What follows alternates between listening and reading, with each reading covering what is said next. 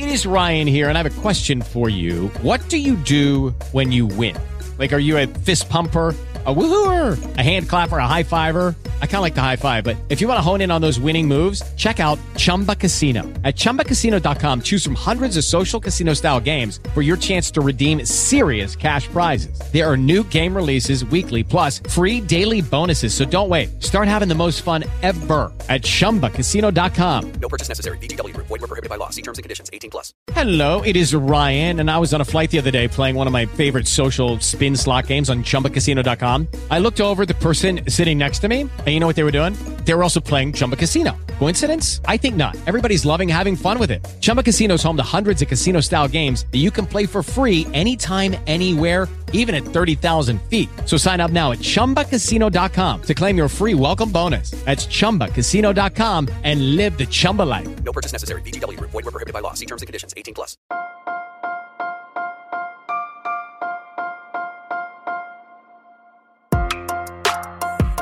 Buenos días, Madre Esfera. Buenos días, Madre Esfera, con Mónica de la Fuente.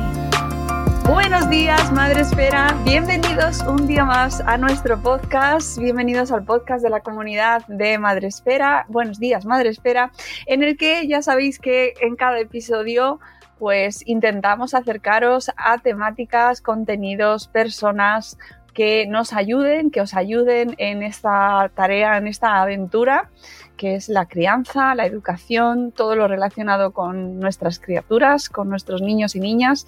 Y hoy pues le vamos a dedicar este espacio a esa etapa eh, que mmm, tantos miedos produce, que tantas noches eh, nos quita el sueño. Eh, o, no, habrá quien la tenga pacífica. Oye, que de todo tiene que haber en la vida. Y lo vamos a hacer además con humor como nos gusta mucho en esta casa, es afrontar la vida con humor y, como no, afrontar también la adolescencia con humor. Lo hacemos con la escritora, blogger Marta Vidal Pardo. Buenos días, Marta, ¿cómo estás? Hola, buenos días, Mónica. Pues muy bien, aquí estamos dispuestos a afrontar la adolescencia y a reírnos un poquito. eh, Marta Vidal Pardo a lo mejor os suena menos por, por, su nombre y apellidos, pero si os digo que es la, persona que está detrás de la cuenta, Marta está harta, pues a lo mejor os suena más, ¿verdad? Eh, en tu perfil de Instagram y, y en tu blog. Eh, pues es donde nos has ido acompañando desde hace años con pues tus historias, tus narraciones y posteriormente con dos libros eh, que son Una madre que lo puto flipa y Sigo puto flipando. Todos ellos, toda la temática dedicada a bueno, pues hablar sobre este maravilloso mundo de la maternidad y la adolescencia, eh, la vida al final, ¿no? ¿Cómo ha sido, eh, mm. cómo, cómo, nos lo has visto, o sea, lo has, nos lo has ido contando desde tu visión personal. Y, y bueno, pues eh, en este programa queríamos charlar contigo y que nos contases, pues, en qué ha consistido tu trayectoria, qué podemos encontrar en estos dos libros y cómo es tu visión de la adolescencia, porque nuestra audiencia o tienen ya mmm, eh, hijos e hijas en esa edad o están cerca o, o, lo más divertido que es cuando dicen, no, la mía tiene, tiene dos años, todavía, eso todavía lo veo muy lejano. Muy lejos. Ay, ay. Eso, decíamos, eso decíamos todos. El, el, tiempo pasa volando y cada vez llega antes esto de la adolescencia, cada vez eh, un poco lo que decías tú, ¿Cuál es mi, de, de, dónde parto? Pues parto de eso, de tener una hija pequeña y de repente darme cuenta que con 12 años ya no era una hija pequeña. Ya tiene 22, o sea que son 10 años de Marta hasta harta. Yo soy, bueno, mm, además de tener Marta hasta harta, escribir mis libros, mis blogs, soy profe de lengua, de instituto. Entonces, mm, pues me baso mucho en lo que yo he vivido, pero en lo que veo en las aulas y lo que veo sobre todo en las tutorías. Yo siempre digo que las tutorías son oro fino para, para mi libro. porque, bueno, las madres entramos en un bucle de desesperación que, que bueno, ríete tú. y esa desesperación, pues, termina generando historias y momentos graciosos, que cuando aprendemos a verlos desde el punto de vista gracioso, pues todo fluye, que se dice en plan moderno, todo fluye de otra manera, ¿no? Pero hasta que no dejamos que todo fluya, estamos pico y pala contra una piedra que es la adolescencia de nuestros hijos, ¿no? La madre que crea que con pico y pala va a conseguir que su hijo vaya por el caminito que ella quiere, tiene que mucho pico y pala y mucha lucha. Eh, eh, entonces eso, Marta, eh, contradice un poco lo que los mensajes que tenemos en redes o que incluso nosotros mismos podemos haber dicho, ¿no? Esto de la crianza es trabajo diario y bueno, al final es pico y pala. No, vamos a ver, la cría, lo que tiene nuestros hijos adolescentes, tienen la mochila que tú le has llenado con ese pico y pala de pequeños, ¿no? Pero un ejemplo práctico. Tú a un niño de 15 años que quiere salir, vamos a poner, bueno, en una ciudad pequeña como la que vivo yo, pues salen ya en fin de año.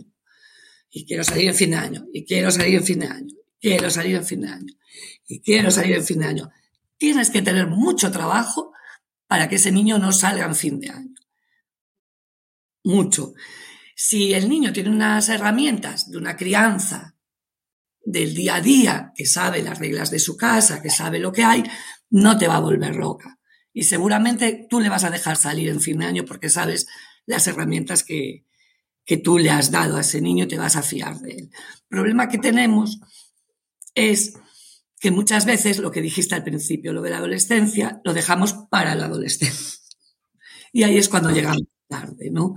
Hay que, lo de la adolescencia empieza a los dos años, a los tres meses. No es algo que dejes, cuando te sea adolescente ya hablaremos, porque ahí, es el, ahí está el error, ¿no? El error. Y el segundo gran error para mí es no ver o no querer ver ese cambio de etapa, ¿no? Al final siempre será nuestro niño, eh, no entiendo por qué nunca fue así, esto es del compañero de clase, esto es del colegio, y nunca fue así porque nunca fue de 12 años. Hasta ahora era de 8, de 9, de 7, de 6, y ahora es de 12, y mañana será de, año que viene será de 13, y las cosas irán cambiando. Entonces, el pico y pala me refiero al empecinarnos en tener siempre la razón, ¿no? Mira que en mi libro la madre es muy tradicional y muy carca y siempre quiere tener la razón, ¿no? Pero a veces no podemos tener siempre la razón. A veces hay que dar el brazo a torcer, a veces hay que contar hasta 10 y pensar cómo eras tú cuando tenías 13, 14 años.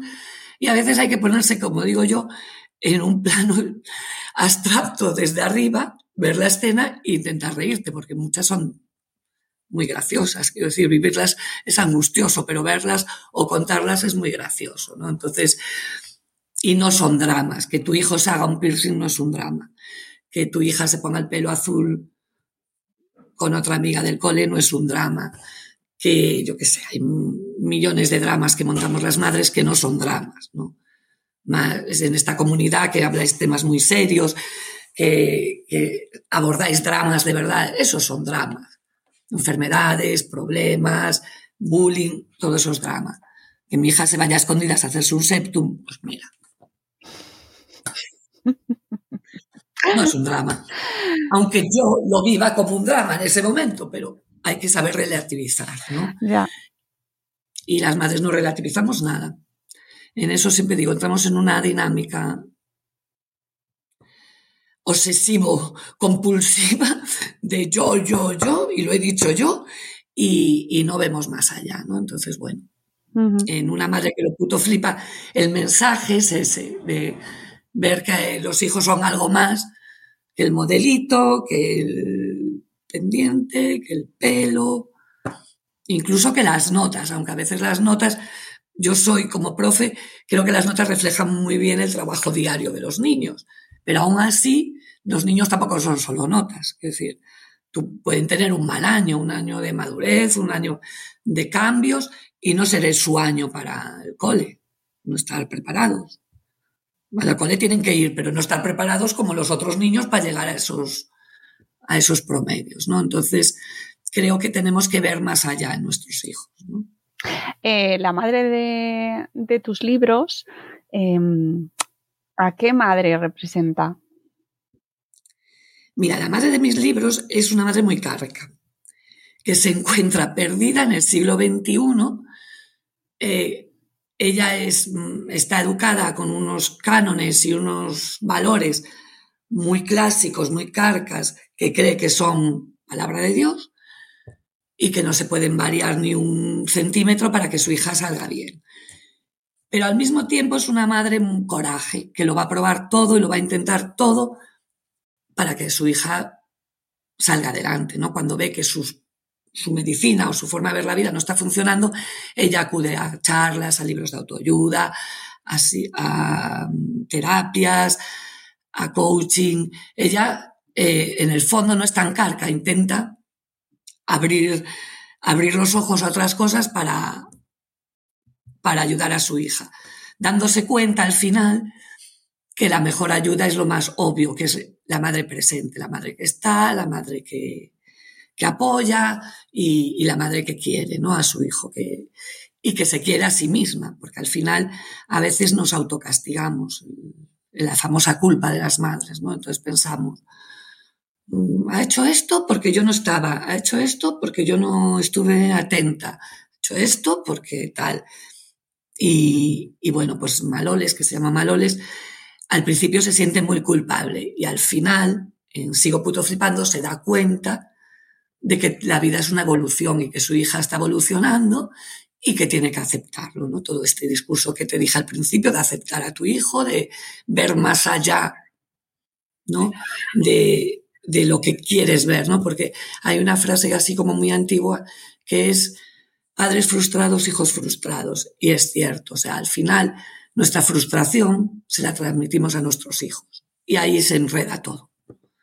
La típica que tiene que sacar buenas notas porque, porque le mando a tres academias, porque va a un mejor colegio de Madrid o de Lugo, donde sea, porque todas las tardes, y pues la niña no saca buenas notas porque está dispersa, porque se ha enamorado, porque tiene unas amigas que la entretienen y no es el año de sacar buenas notas.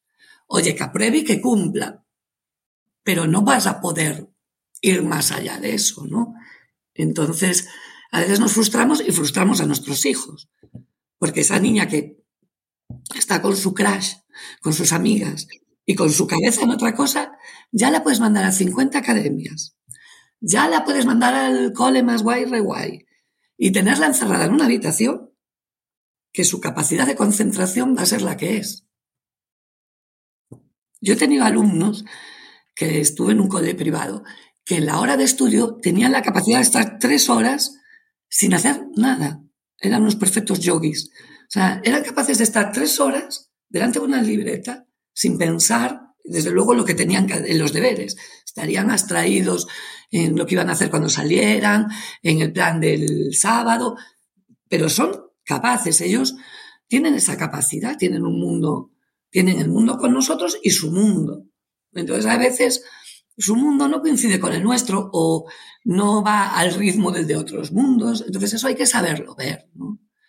Yo ya te digo, yo tenía una alumna que era muy enamoradiza, era muy graciosa, que ella podía estar una hora en, en estudio mirando una libreta así. Y una hora. ¿Qué haces? Pienso. Pero haz los deberes. No, es que ahora estaba pensando, ahora voy, ahora voy. Entonces, eso tampoco lo puedes castigar, ¿no? Sería un poco la Inquisición. Pues ahora mismo su cabeza está en otra cosa, mucho más importante. Tendremos que ayudarla a que vea que hay cosas más importantes que eso, ¿no? Pero, pero es muy difícil, eso a eso me refería al principio coger a esa niña, ponerle un boli en la mano, porque ya tiene 12, 13 años, y decirle haz las tareas. Claro, pero eso mm, es lo de donde venimos, ¿no? O sea, es decir, hay, y precisamente a lo mejor, y en tu libro también lo reflejas, hay un choque de, de tendencias, ¿no?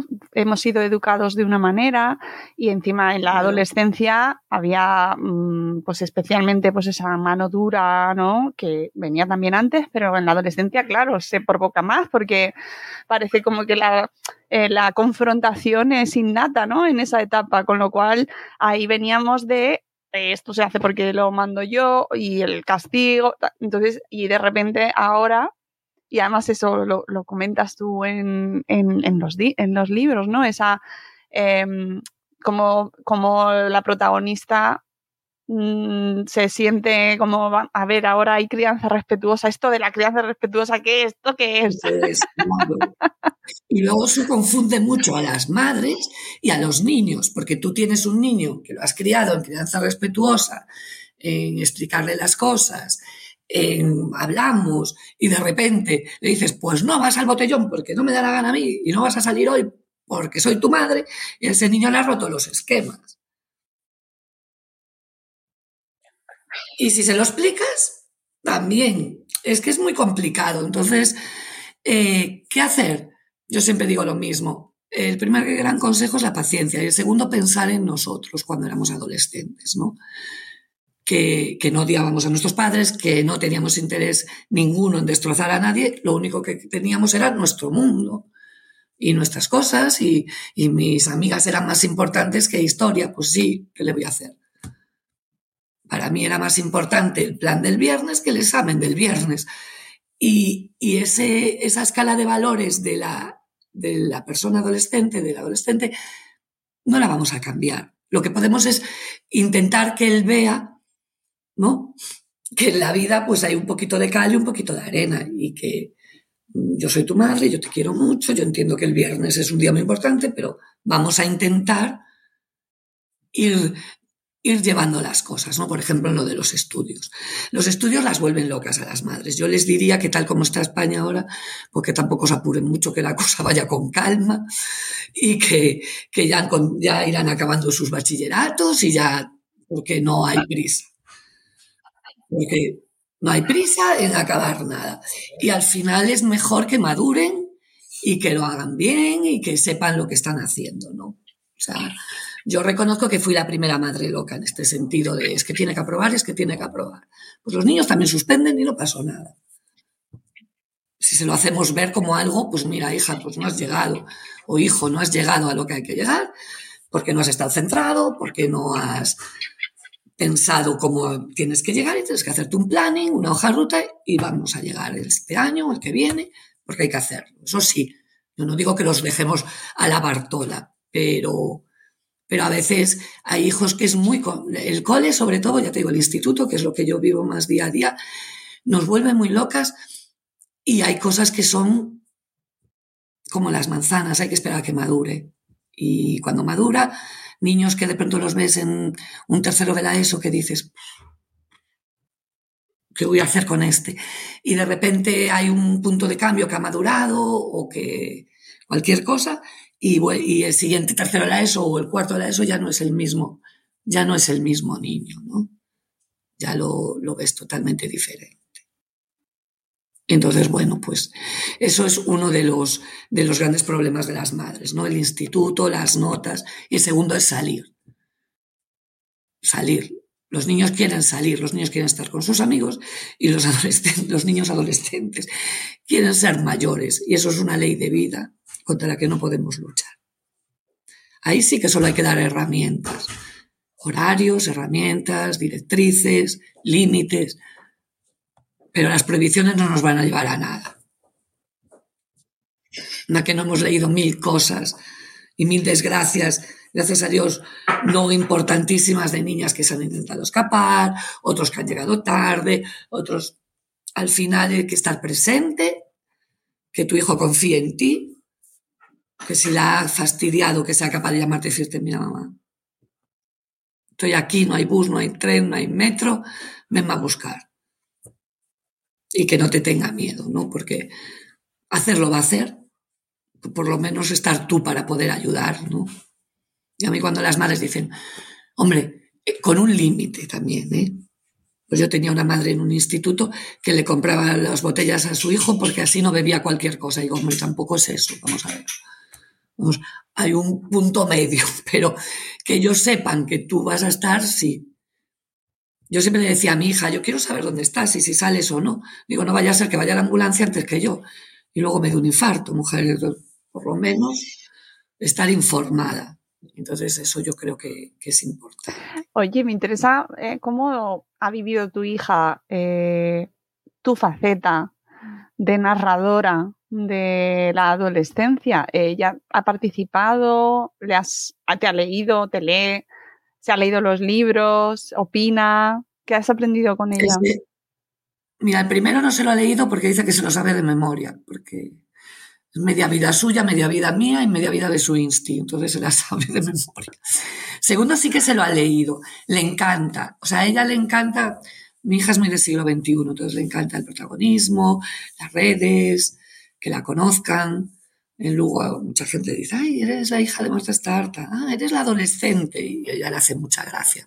Ahora ya tiene 22 años, ya es más seria y más, gracias a Dios, ya maduró algo, entonces lo, lo lleva muy bien. Cuando era pequeña al principio, mmm, no le gustaba, o sea, sí que le hacía gracia, pero le hacía como ver las cosas que hacía mal y le sentaba fatal. Decía, yo no soy tan mala, era su frase, que yo no soy tan mala. Y yo decía, pero si no pone que seas mala, pongo una aventura en clave de humor de una cosa que haces tú y que hacen 300 niñas. No, no, es que me pones de mala. Eso le ponía. Cuando era pequeña se veía muy reflejada como mala. Luego ya se dio cuenta que no. Y de todos modos, siempre, nunca he dicho su nombre, siempre hemos hablado la adolescente en clave, pero bueno, la gente que me conoce, yo vivimos en una ciudad pequeña, sabe quién es. Y ahora le encanta. Ahora está con lo de, si hacen una serie, eh, yo quiero ser la protagonista. Yo sí, si hacen una serie, tú eres la protagonista, seguramente.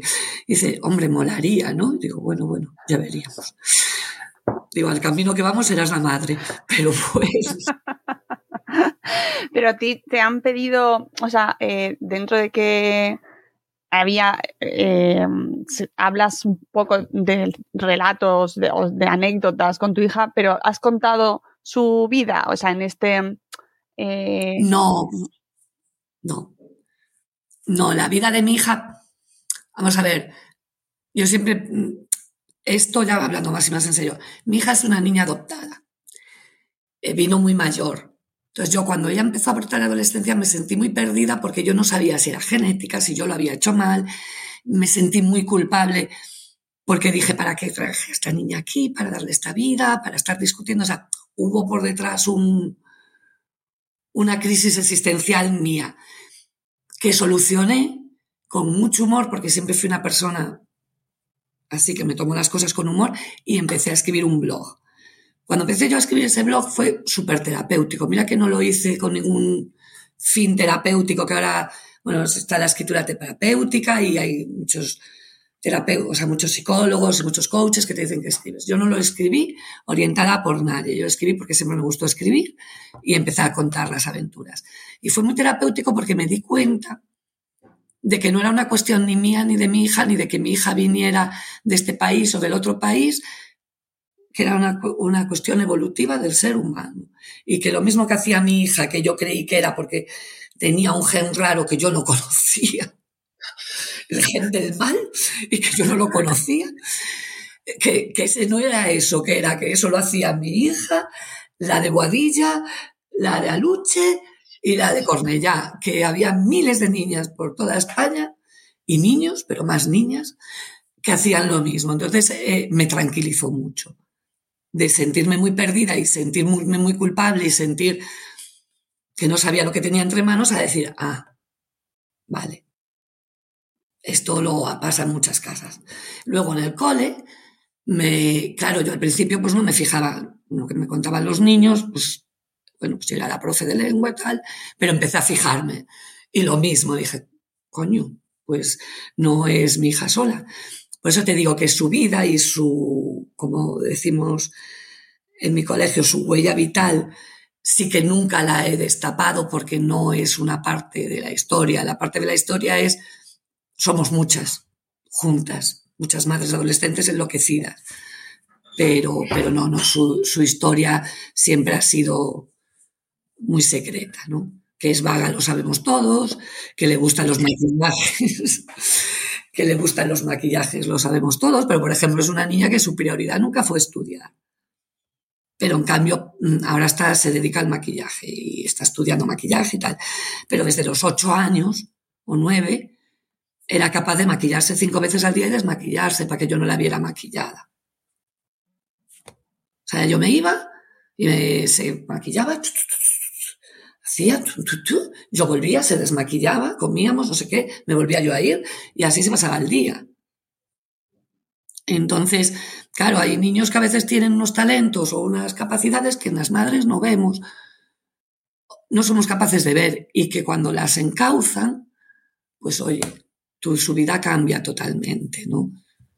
Y, y, bueno, a mí con mi hija me pasó eso y tengo muchos alumnos que pasa eso, ¿no? Que de repente encuentran su talento y dices, claro, su talento era este, no hacer oraciones en clase de lengua, está claro. Pero bueno, ahí ya iríamos a la conversación de educación, de cómo está orientado el instituto y, y todas estas cosas. ¿no? ¿Y tú cómo lo ves? Que no les ayuda, no les ayuda nada. El que no les ayuda. Que no les ayuda. El sistema educativo actual no ayuda nada a nuestros hijos. No es que yo diga que no tienen que estudiar. Yo creo que sí hay que estudiar y sí que hay que, creo en el esfuerzo y en la política del esfuerzo. O sea, yo no estoy a favor de que aprueben todos, pero creo que hay que ponérselo más atractivo. Creo que tiene que haber más asignaturas. Creo que a partir de tercero de la ESO mmm, deberíamos ya empezar a orientarnos si es más artístico, si es más matemático y orientar a nuestros hijos hacia ahí. Es decir, tener a un niño Lucky Land Casino asking people what's the weirdest place you've gotten lucky? Lucky? In line at the deli, I guess? Aha, in my dentist's office. More than once, actually. Do I have to say? Yes, you do. In the car before my kids' PTA meeting. Really? Yes. Excuse me, what's the weirdest place you've gotten lucky? I never win and tell. Well, there you have it. You can get lucky anywhere playing at LuckyLandSlots.com. Play for free right now. Are you feeling lucky? No purchase necessary. Void where prohibited by law. 18 plus. Terms and conditions apply. See website for details. Que no sé qué. O una niña que es artista, que le gusta eh, pintar, que le gusta pintarse, que le gusta eh, la, la escena, que tiene una serie de talentos, metida haciendo radicales en una clase de matemáticas tampoco. Porque luego te dicen esa frase, ¿de esto para qué vale? Y algo de razón tienen. ¿Para qué vale? Si debemos hacer un... Yo creo que a partir... Yo haría un primero y segundo de la ESO solo de leer, escribir y aprender matemáticas marujas, como digo yo, las andar por la vida, resolver problemas de la vida, matemáticas del día a día. Dos años a tope para que los niños tengan capacidad de leer, de escribir, de sumar, de pensar, de hacer problemas, pero solo esas tres cosas. Y luego iría un poco, haría ramas, pues eso, una más artística, una más de biología, y no les obligaría a tener esas bases, sobre todo en el siglo en el que estamos. Esas bases, pues, ah, te tienes que chapar. Yo qué sé, literatura medieval. A mí me encanta, yo estudié filología. Me encanta la literatura medieval. Pues yo entiendo que a mis alumnos les tire un pie. Y al que le guste va a ir a Google o al ordenador o a la tablet y va a poner eh, cantigas de Santa María. Y va a tener 350 tutoriales y las va a tener cantadas, rapeadas. Entonces, no es como cuando nosotros éramos pequeños, ¿no? Que el mundo era más cerrado y quizás en el cole te abrían más los ojos. Pues que ahora es distinto. Creo yo, ¿eh? Y luego que debemos de educar con las herramientas que tienen nuestros hijos. Que tampoco es que esté yo a favor de quitar los libros del cole. No, soy, creo que hay que leer y, y escribir es muy bueno. Pero sí, hombre, sí, lo van a ver, si ellos tienen información a un clic. O sea que en el debate de tecnología y móviles que estamos ahora metidos, Marta. Mmm... Pues mira, yo creo, yo tengo dos puntos de vista. Muy, tengo sentimientos encontrados. Yo creo que mucha gente creo. estamos así, ¿eh? en realidad. O sea, no está tan polarizado. Creo que, claro, creo que el móvil hasta cierta edad es un engaña a niños, o sea, ver bebés, a mí por ejemplo, ver bebés con móvil o ver niños de cinco años que los ponen con móvil y está la madre con el móvil y el niño con el móvil, me parece muy triste porque además como madre les diré que es el momento de disfrutar de sus hijos, de hacerles el bubugá, de reírte con ellos, porque luego te dirán, adiós que me piro, déjame tranquila. Pero bueno, pero me parte el alma y además como docente está limitando mucho sus capacidades cognitivas. O sea, al final mmm, hay tantos trastornos de atención y muchos son debidos a que no son capaces de concentrarse desde pequeños por las pantallas. Es decir, yo creo que hasta cierta edad tenían que estar prohibidísimos y deberíamos hacer una educación Waldorf, Montessori, mm, básica, mm, tocar, tierra y, y, contacto de piel. Y eso es importantísimo. Y yo creo que además esa educación es la que nos diferencia muchísimo estos chistes que hacen a veces por las redes a los de los 80, 70 con los de los 2000, pero sí que hay una diferencia que es que nosotros nos manchábamos, nosotros íbamos al cole y estabas tirado en la tierra y ibas al pueblo de los abuelos, todo eso yo creo que no se debería de perder. Creo que es muy rico y antropológicamente muy enriquecedor. Pero sí creo que si los mayores, los trabajos y el mundo funciona con una pantallita como estamos nosotros ahora y a nivel de un clic, pues que habrá que, pues habrá que educarlos para que lo sepan usar, ¿no? Y que si todos los niños de 13 años o 14 años tienen un teléfono, no le haces un favor a tu hijo no teniendo un teléfono, ¿no? Porque lo, lo vas a excluir. Y la crueldad en esa edad es muy grande, los otros niños eh, lo van a tener fuera del grupo, Mira, yo a, mi hija durante los 12 y 13, como era muy cafre, muy cafre, no le dejaba teléfono y usaba el mío para chatear con su. Yo le dejaba chatear con el mío.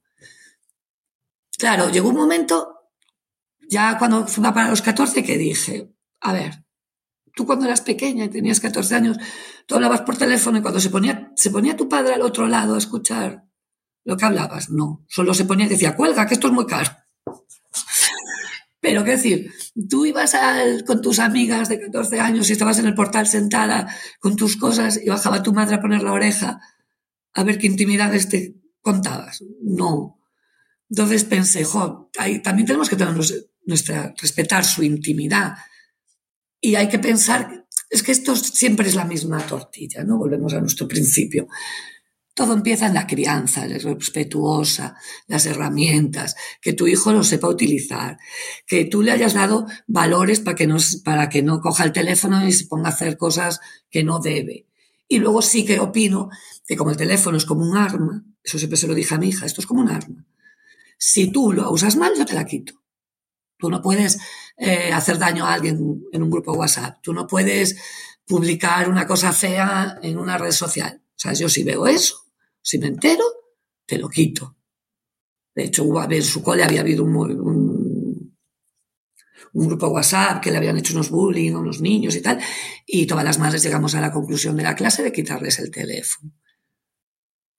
En una reunión dijimos, acabó. O sea, el teléfono, y se dijimos a ellos, el teléfono no es para esto. Entonces, claro, hay que enseñarles a usarlo, pero Tampoco lo puedes tener sin teléfono si luego va a llegar al trabajo y todo va por teléfono. O no lo puedes tener por, sin teléfono si todos los amigos quedan por teléfono. O si hay una aula virtual. Es que es un... sentimientos en contra. Mm, sí, lo entiendo. eh, luego que tenemos que aprender con el... Eso siempre lo he pensado, que es muy duro para los padres, pero a veces hay que aprender con el... ¿Cómo se dice? Error. A prueba y error, sí. Prueba y error, eso. Prueba y error. Es decir, pues yo te dejo el teléfono, haces la cafrada, te quito el teléfono. Y ahora piensas, ¿por qué me ha quedado el teléfono? Pues porque hice una cafrada. Bueno, pues cuando me lo vuelva, si me lo vuelva a dar, intentaré no hacer esa cafrada. Reflexiona. Porque, claro, no puedes tenerlo entre algodones, no darse y decir, ahora tienes 13, yo te lo doy, o 14, o 15, o los que pongamos y te lo doy. Pero él nunca ha tenido uno antes y las va a hacer todas seguidas. Entonces, bueno, yo creo que eso, con cuidadito, con control, con límites. Y que los hijos, mira, hay una frase muy, y ya no me enrollo más, muy de los hijos, que es, si, muy de los hijos, no, una frase muy antigua, muy de los 80, que es que si lo quiere hacer, lo va a hacer. Yo a mi hija le quité el teléfono. Pues ella iba a ballet. Y en ballet pedía teléfonos a las amigas. Oye, ¿no tendrás un teléfono que no uses, que ya te hayas cambiado para dejarme y tal? Hasta que la profe de ballet me llamó y me dijo, oye, que anda por ahí tu hija pidiendo teléfonos como loca. Y yo, ¿por qué me dices? Quiero decir, yo se lo puedo quitar. Pero él, si lo va a querer, va a intentar tenerlo por todos los modos. Y siempre va a haber un amigo o el amigo del amigo que tenga el teléfono que no usa su madre o que no usa su padre o que han encontrado no sé dónde, poniéndonos en lo mejor de los casos, que no tengas un hijo mmm, kamikaze que se lo roba el de al lado, que también te puede ocurrir, y que consiga el teléfono y que lo tenga escondido debajo del colchón y que lo use con el wifi de casa. Es que a veces es... Yo lo digo desde la experiencia personal, ¿eh? O sea, no hablo por hablar. Yo he prohibido mucho y he castigado mucho. Y al final, a veces, tienen, es normal. Y a mí me han reñido y me han castigado mucho. Entonces, al final te buscas las, las, las salidas. Donde está la ley está la trampa. Dices, bueno, pues si todos tienen teléfono, yo también lo quiero tener. Si todos van a hablar por la noche en el grupo, yo también. Espera que a ver cómo me soluciono. Pues por eso hay cosas que es muy importante el acompañamiento, ¿no? El entenderlo y el estar al lado. Oye, y en cuanto a la literatura, eh, ¿tienes en proyecto seguir esta la saga? ¿Vas a seguir escribiendo sobre otro tema? ¿Qué planes tienes? Mira, yo creo que la historia de Maloles ya se acabó, de esta madre ya se acabó. Eh, a mí me apetece escribir mucho sobre madre, sobre mujeres y madres y sobre, bueno, lo complicado que es vivir en este siglo XXI, cumpliendo con todas tus cosas de madre perfecta, de mujer perfecta, de trabajadora perfecta. Y creo que el, el próximo va a ir un poco por ahí, un poco por lo desesperadas que andamos a veces también, ya aunque no tengamos hijos. O sea, la mujer, yo creo que es, siempre lo digo, yo voy a, a entreno, voy al gimnasio y siempre les digo, somos el, el sexo débil, pero no aquí en el gimnasio, somos el sexo débil porque queremos llegar a todo y no llegamos a nada, porque estamos estresados de tal manera, estresadas, que no es normal. No es normal. Yo creo que nos tenía que empezar a tirar un poquito más de un pie todo. En plan. Ojalá, ¿verdad? Pues si no es, no es, ¿qué le vamos a hacer? Y creo que la próxima protagonista irá por ahí, ¿no? Será una señora que se plantee, pues es pasar de todo un poco, porque de verdad que es una presión, y eso sí que lo veo en las otras profes, en las madres, las amigas en el Instagram, o sea, estamos todas súper exigidas, súper exigidas. Y yo creo que una parte es personal nuestra. Queremos dar esa imagen súper perfecta y, y, llegar a lo más, y claro, a veces hay que dejarse fluir, ¿sabes? fluir.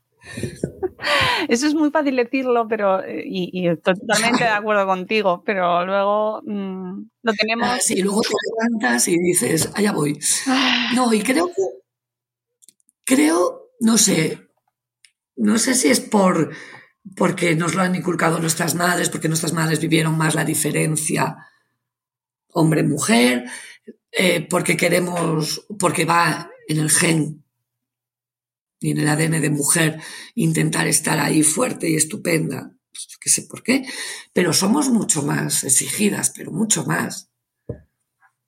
Yo no he encontrado a un hombre que se exija tanto como una señora. Y, y, no es en plan ni feminista ni machista, no, no lo he encontrado.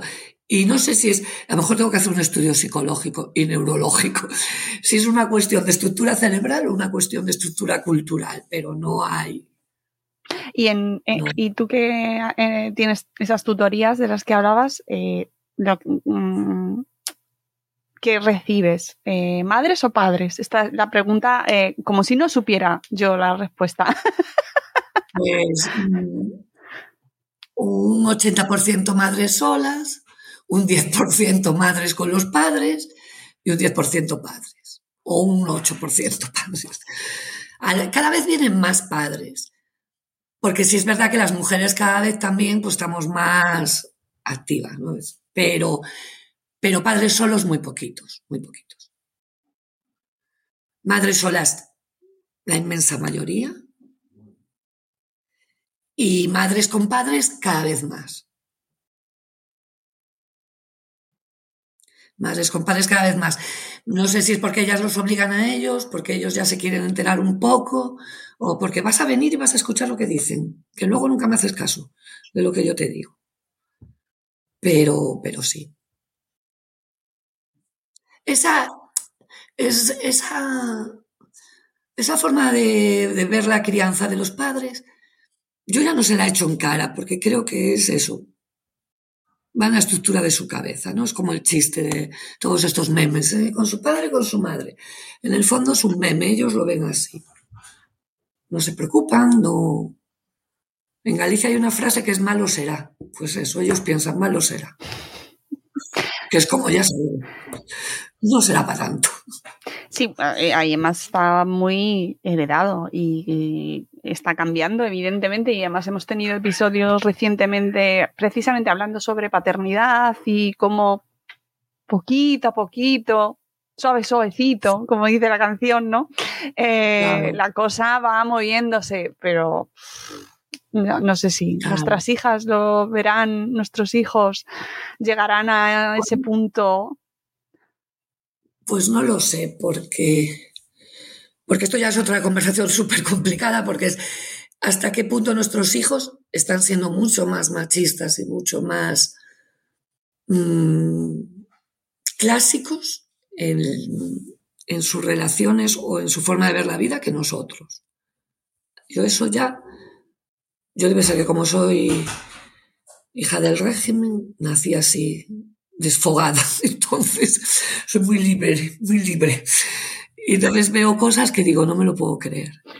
Que es- además es contradictorio, ¿no? Que Claro, es muy contradictorio todo. Tienen un... Pero claro, a lo mejor, yo muchas veces pienso, a lo mejor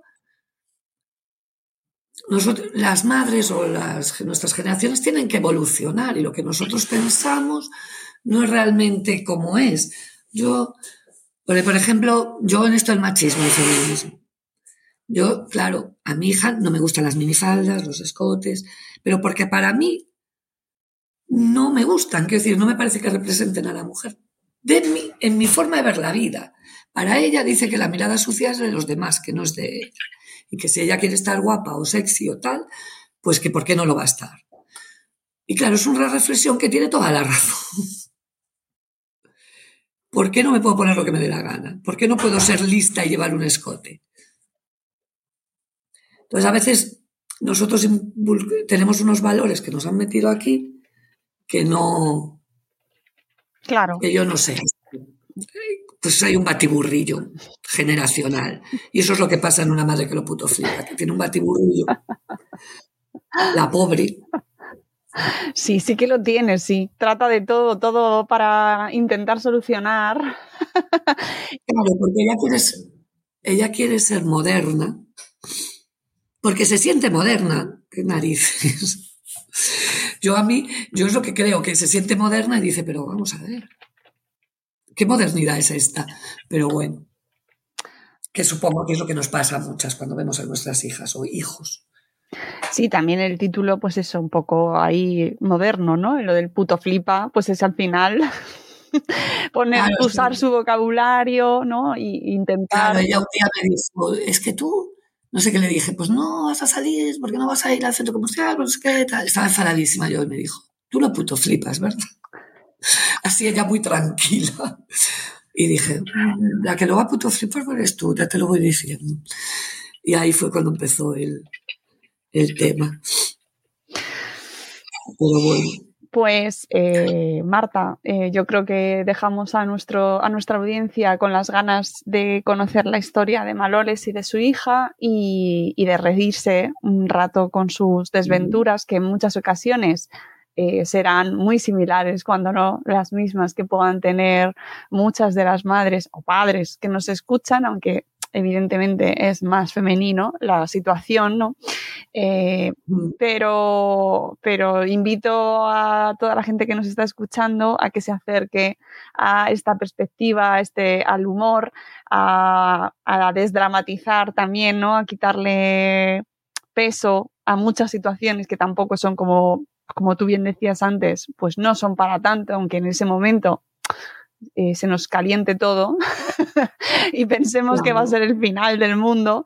Y yo creo que al final es uno de los mensajes eh, más importantes de, de, los libros, ¿no? Ese, ese fluye, ese de, bueno, nos, nos pasa muchas, tranquila, tú puedes, respira. Exacto. Yo me acuerdo que me decía mi madre, eh, cuando yo me ponía nerviosa, me decía, tú, de 10 que hagas, riñele dos.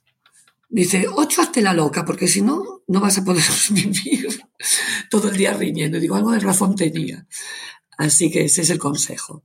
Contar hasta 10 y... Um, sí, y una de... Yo esto lo hablo, claro, me toca ya de cerca, hablo con amigas también sobre adolescencia y muchas veces nos, nos, recomendamos y nos aconsejamos en ocasiones cosas, ¿no? Entre nosotras. Y este tema de elegir las batallas, ¿no? Y de centrarte en, bueno. en lo realmente importante y dejar pasar eh, eso, aquello que, mm, aunque te está repateando, porque no quieres que se ponga el septum, pero no va a ser fundamental para su vida, ¿no? Claro, no para nada. Casi mejor un septum que un tatuaje. Eso es verdad, eso es verdad.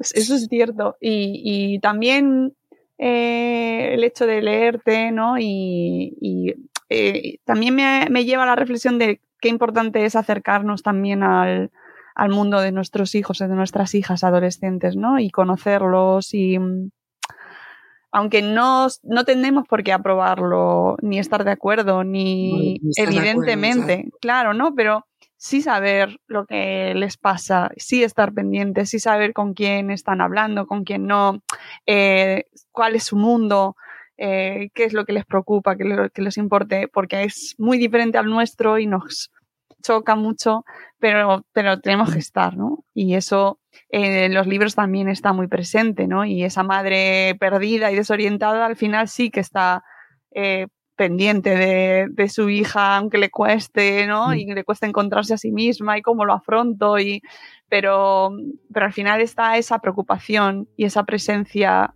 y ese querer saber qué está haciendo tu hija, ¿no? Que es al final tan importante. Claro. Eso es muy importante, Mónica, tienes toda razón.